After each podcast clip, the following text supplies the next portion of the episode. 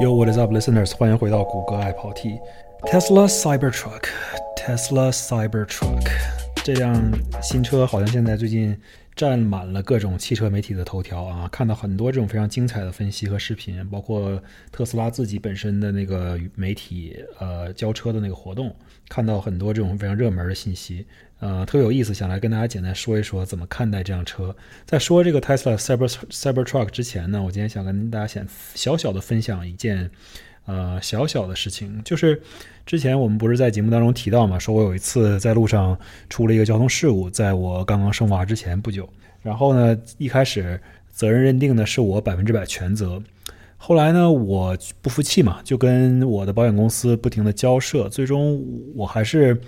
跟他好好的争取了一下，然后把那个当时的情况呢，又跟他仔细的讲了一讲。最终呢，我的保险公司认为呢，其实这个事情呃也不是我的全责，所以他将会跟对方的保险公司说说，哎，我们不接受这个责任。到时候这件事情呢，因为公说公有理，婆说婆有理，而且呢也没有警察的当时出的这种警察的事故报告，所以最终呢我们会拒绝赔付对方，对方显然也不会赔付我们，所以呢，相当于大家自己各回各家，各找各妈。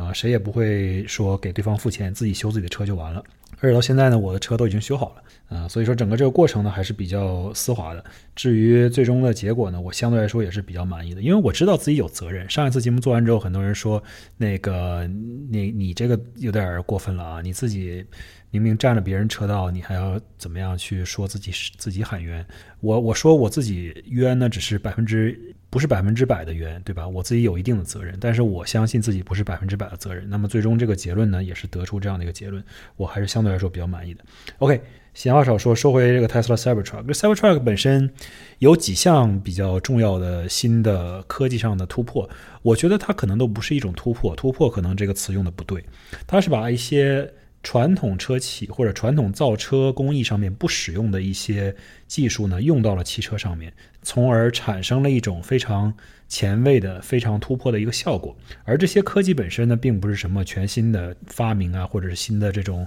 呃非常 groundbreaking、非常突破性的一些科技来的，而是也比较传统的一些东西。只不过呢。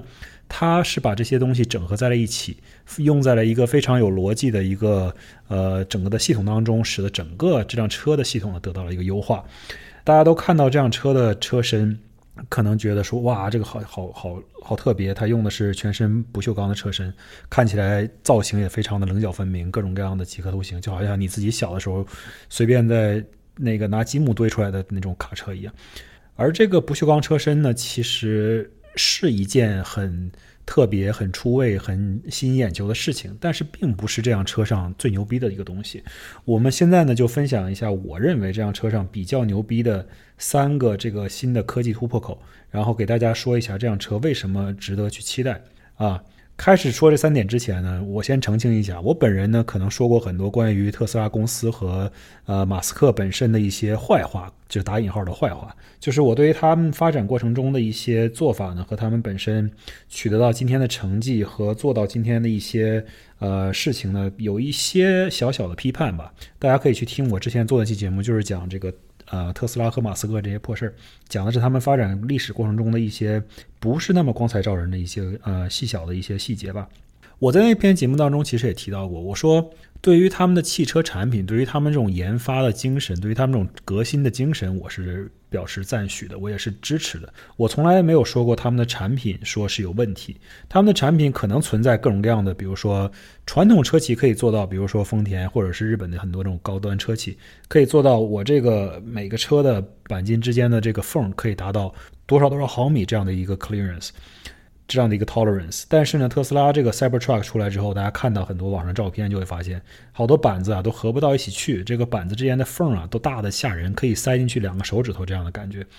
而且呢，由于它这个东西是一个全不锈钢的车身，而且钣钣金的这个形状非常非常的直，非常非常的硬，所以呢，线条非常非常的直。很多时候啊，甚至有人说这个有可能会刮破你的衣服。如果你在这个车身走旁边不小心的话，再加上它车身的缝隙比较大，你有可能衣服不小心刮上去了，直接把你衣服扯破了，知道吧？这件事情是真实有发生的。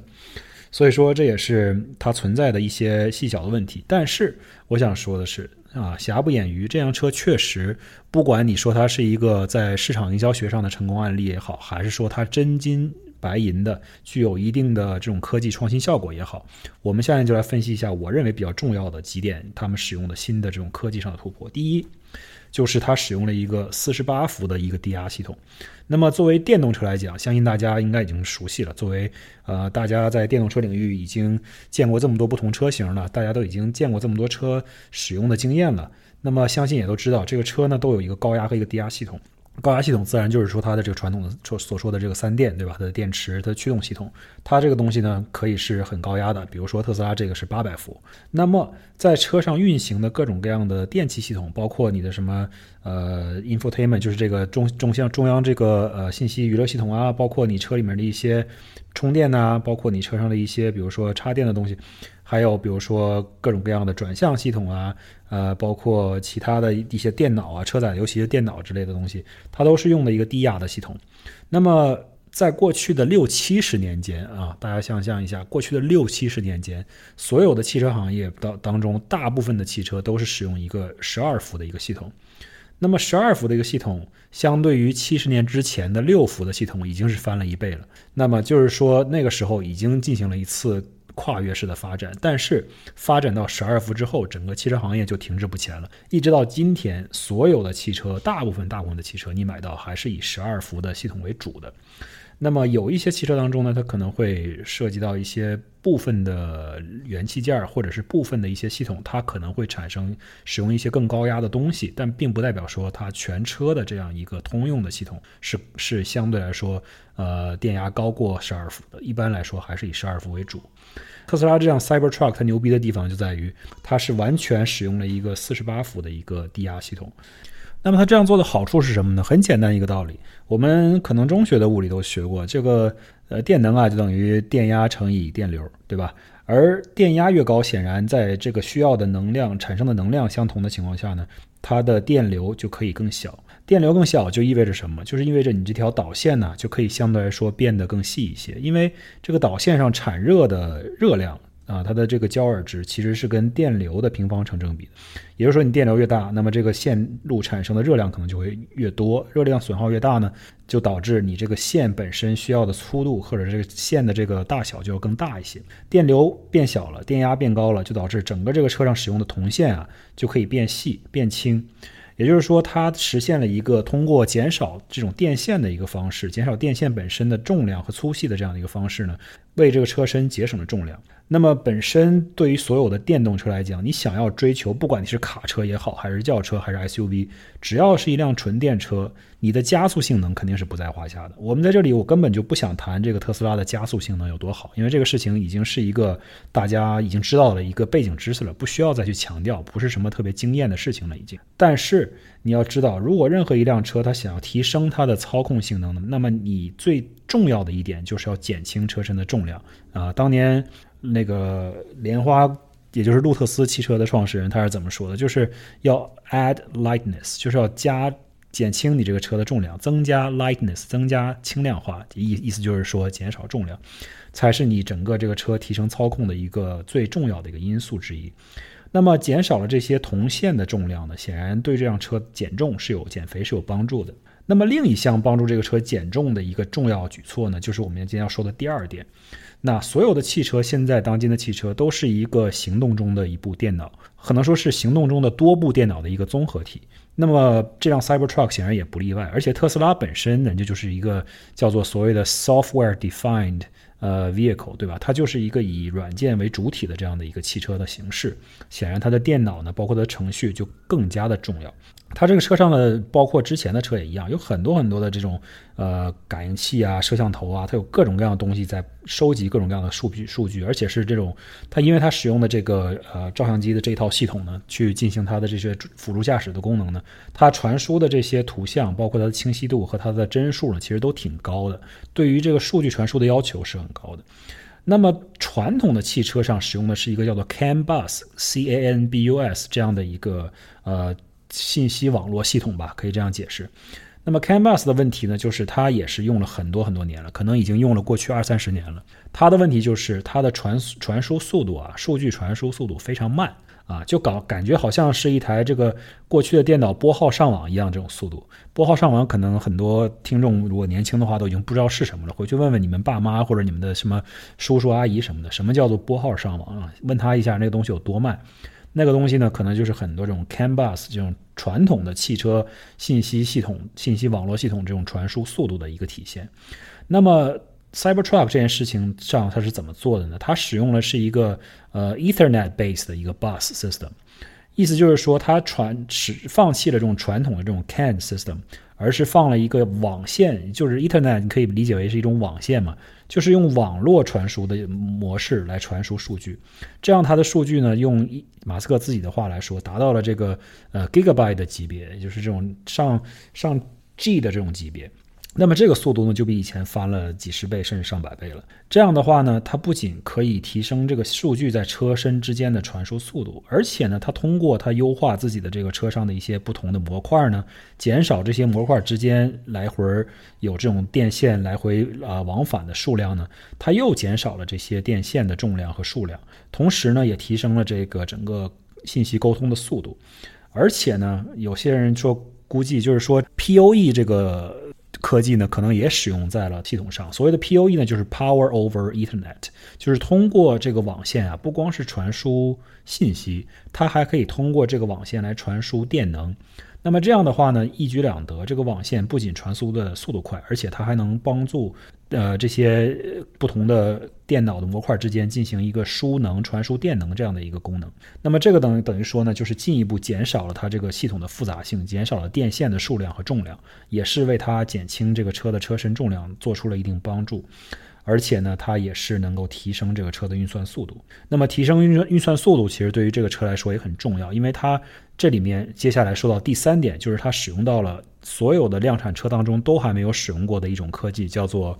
呃 steering by wire，就是叫做呃线控转向。什么叫线控转向呢？就是 by wire 的意思，这个东西听起来可能有一点点奇怪，就是通过。电流或者是电信号来控制你这个东西的呃物理输出。那么放在转向机制来讲呢，就是说你的方向盘和你的转向前轮转向轴之间呢是没有物理连接的，它们之间呢是通过电线有电信号来指导的。你在手上操作这个方向盘的时候输输入一个转向角度，那么它的电脑会通过计算。呃，当然要考虑到现在的车速啊，包括整个这个车的各种各样的角度啊什么的，它还有车的呃稳定性控制系统，所有的这些东西放在一起计算出来一个输出的一个角度，然后通过放在前轮和后轮，它这个车就有后轮转向功能，前轮和后轮上面的这个电机。来实施这个转向的功能，那么整个这个过程呢，中间是没有任何物理连接的。很多人听到这个可能会觉得有一点害怕，因为一旦出现了转向这个东西，对车身非常非常重要嘛，对于你的车的驾驶安全和你去哪儿，这是一个很基本的一个东西，最基本的一个东西了，可以说在汽车上。那么如果这个东西一旦出现了 bug，一旦出现了故障，你比如说你这个东西电线断了，或者是某一个感传感器出现了失误，那么。大家可能会担心会出现一个严重的一个事故，所以特斯拉在这里面就好像放了三个不同的传感器和计算机在计算这个呃转向输入和输出之间的这么一个连接。如果有一个传感器出现了问题，那么另外两个呢就会介入。它如果有一个东西，如果有一个传感器得出的结果跟另外两个不一样，那么也会就是少数服从多数，以另外两个传感器的计算结果为准。那么这样的话呢，就是一个以有三重，呃，所谓的三重 redundancy，能够增加这个车的一些可靠性吧，可以说。那么这个 steering by wire，其实我们之前也看到，雷雷克萨斯公司也尝试着想要做这个东西，他们把它放在了一辆这个试验车上面。那个车的型号呢，好像又是一堆英文字母，听起来像乱码一样，我也不记得了。啊，当时那辆车很多人测试的时候呢，就会发现它有严重的延迟，就是你的方向盘输出一个角度之后，大概可能要过大概。半秒钟或者是几毫秒的时间，就是能感觉到的一个时间，并不是一个非常短的时间，轮子才会出现转向。那么你在开这个车的时候，就会出现你在车里面做一个动作，车本身车身进行的姿态调整呢，就比你这个动作慢半拍。这样的话呢，其实一方面你很不舒服，另一方面呢，你真的在紧急情况下呢，就可能会呃出现一个措手不及的情况。当然了，雷克萨斯那辆车并没有放在量产上，像我说的，特斯拉 Cybertruck 呢将会是第一台以这种 Steering by Wire 的形式呃转向的一个量产车。那么它的这个系统呢，反应就非常非常的快。像我刚才说的，这也是回到了刚才它使用了这种 Ethernet 作为它的 bus system 的这样的一个传播方式的一个优势，就是它的信息传播速度非常快。这样的话，它的反应，即便是一种 steering by wire 是一个线性控制的一个非物理连接的一个转向，它的反应呢，对于你手部的一些动作呢，还是相当灵敏的。所以这是想说的第三件事。真正的呢，可能。大家觉得最打眼的就是说，这个不锈钢车身啊，可能都排在后面了，对吧？这个不锈钢车身牛不牛逼呢？确实也挺牛逼的。就是说它什么？它比较坚硬，然后它最大的就是优势就是说可以，呃，特斯拉自己的内部称号管叫什么呀？叫做 HFS，叫做什么 Hard Fucking Steel，对吧？就是表示说我这个。不锈钢啊，非常非常的坚硬。他甚至说我这个不锈钢可以防弹，对吧？他也做了很多这种防弹的测试，用枪打这个呃车身，确实子弹一般子弹打不穿，啊，这也是一个非常好的一个营销的一种手段吧。但是你仔细想一想，其实也不是特别的有什么实际价值啊，对吧？你的玻璃毕竟不是防弹的，你可以把玻璃换成防弹的。我猜想未来如果你想做这件事情的话，但是呢，光是车身防弹，你玻璃不防弹，其实你坐在里面的人的保护呢，也只保护了一半儿，对吧？啊，但是呢，更重要的一点是，它这个车身不锈钢的坚固呢，导致它本身的车的整体的碰撞安全性就非常高，呃，这也是一个挺挺厉害的地方，啊，就是说。特斯拉汽车呢，其实如果你真的去看，比如说呃 Euro Cap 呀，或者是北美的一些测试碰撞测试，包括这个 NC Cap 的碰撞测试，你发现特斯拉 Model X 啊，包括特斯拉 Model Y，其实是应该在所有的碰撞测试里面，它应该是评级应该是最高最高的呃两款车型，应该说不是之一了，可能就是评级最高的两款车型。特斯拉在于这一方面呢，它并没有说像沃尔沃一样这么知名，就是说我自己的安全就是我的招牌。特斯拉呢，显然有很多的招牌，但是安全呢，可能并不是他最想要去，呃，或者说他花最多笔墨去宣传的一个东西。但是呢，从客观上来讲，我们一方面可以说，克斯特斯拉的这个团队应该是非常善于钻研怎么样去，呃。攻克这些碰撞测试，对吧？他非常善于去搞这种东西，知道这个碰撞测试应该怎么样去最好拿到一个最好的成绩。但是另一方面，你也不得不承认，人家这个碰撞测试设计出来肯定是有它的道理的，肯定是对于这个成员保护啊有一定的这种帮助的。那么你能在这个碰撞测试当中得到一个很好的成绩，你基本上可以认为，就是排除一些。小的一些怀疑，或者是小的一些苛刻的条件，或者一些这种呃批判，它这整个这个 C N Cap 或者是 Euro Cap，它的整个这个测试的系统啊，还是能够说明这辆车是非常安全的。那么 Cybertruck 对于他们内部测试来讲啊，他们个人，他们特斯拉内部认为这辆车将会比特斯拉之前所有的车型都安全。这个呢，显然也是一把双刃剑啊。如果你仔细想一想的话，它这个车身如此的坚硬。碰撞的时候，对于车内的乘客如此的安全，像我之前说过的，你这个卡车这件事情本身呢，就是对外部的行人或者是对于其他的汽车，就是造成一种啊生命安全上的威胁。你自己的车身越硬，就意味着你在碰撞别人的时候，对别人的伤害就越大，对吧？所以这件事情我们要辩证的看，并不是说它安全了就只负责 OK，你只负责你自己的乘客安全，这无可厚非。但是你也一定要意识到。你的车身如此的坚硬的时候，碰撞的时候确实会有可能给造成说被碰撞的另一方造成更大的伤害啊，这也是我想要提到的一点。那么关于这个 Cybertruck 呢，其实我就想快速的跟大家分享一下这些事情。这辆车呢，显然它已经延迟了很久，延迟了四五年才现在才交车。那价格呢，也比之前高出了很多。那之前可能就是一开始说要保保证说要多少多少钱，这个事情呢显然没有实现。现在这个车呢至少也要七万多美金起，然后真正你要搞一个三电机版本的，可能要超过九万十万了。所以这个车呢并不是一辆便宜的车。这辆车它放出来呢，我觉得将会产生一个非常有效、非常有趣的一个市场效应。呃，就是你仔细想一想，这个市场上喜欢特斯拉、喜欢开电动车，以及喜欢或者是日常会使用到卡车这两个客户群，他们的交叉是什么？我相信这个交叉肯定是有的，因为我身边就有这样的朋友。但是呢，我另一方面又觉得这个交叉的交集啊，这个阴影面积可能非常非常的小。所以真正去购买这辆车的人呢，他们不见得真的会需要一辆卡车。但是特斯拉这件事情做的绝就在于什么？它真的是绝，就是美国最畅销的车型啊，排名前几名的都是皮卡，包括通用的这个呃 GM 系列或者叫做雪佛兰系列的这个全尺寸皮卡。或者这个福特 F 幺五零系列的这个全全尺寸皮卡，或者丰田的这个太原系列，这些皮卡呢是美国整个全国汽车市场上最畅销的车型。那么作为一个如此大的一一个市场，如此大的一块饼，特斯拉它作为现在美国最有活力，或者是说它最有创造力的一个汽车公司，它为什么不去占领这个市场呢？它一定想要去分一杯羹，而且呢。就算你之前传统的这些油车的 F 幺五零买家根本都不会多看这个 Cybertruck 一眼，那么 Cybertruck 的存在也会让福特、通用和 Stellantis 这种传统车企呢脊背一凉，觉得自己有很强的危机感。而且，它不仅是这样，你像造电动皮卡的，比如说 Rivian。这种公司呢，他们也应该大受威胁。一旦特斯拉这个 Cybertruck 产品出来之后呢，它第一自己的特斯拉品牌的拥趸这个拥护的这个群体啊，就如此之大，显然要比 Rivian 这种公司的粉丝要多得多得多。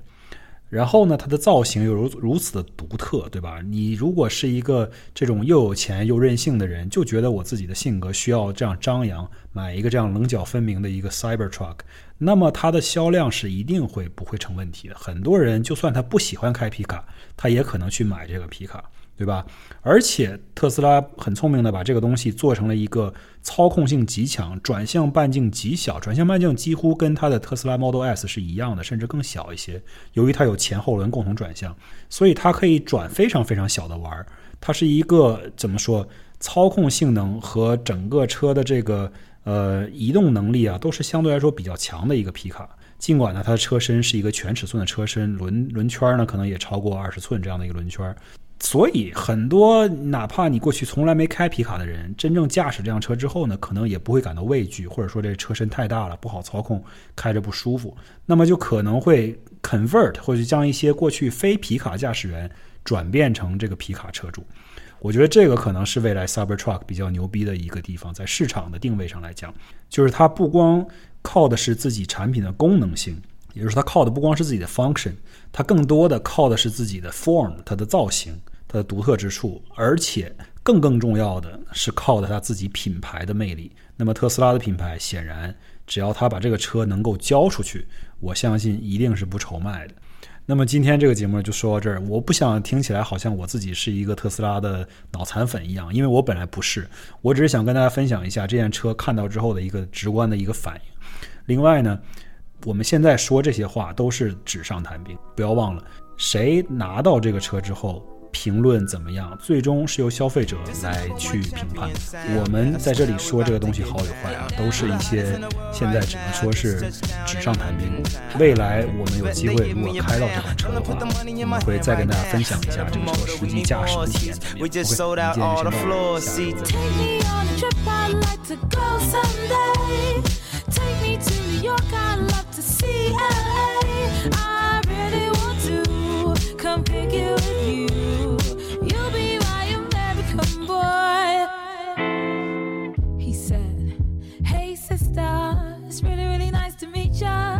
Just met this five foot seven guy who's just my type. Like the way he's speaking, his confidence is peaking. Don't like his baggy jeans, but I'ma like what's underneath it. And no, I ain't been to MIA. I heard the Cali never rains, and New York's wide awake. First, let's see the West End. I'll show you to my bedroom. I'm liking this American boy, American boy. Take me on a trip, like to go someday.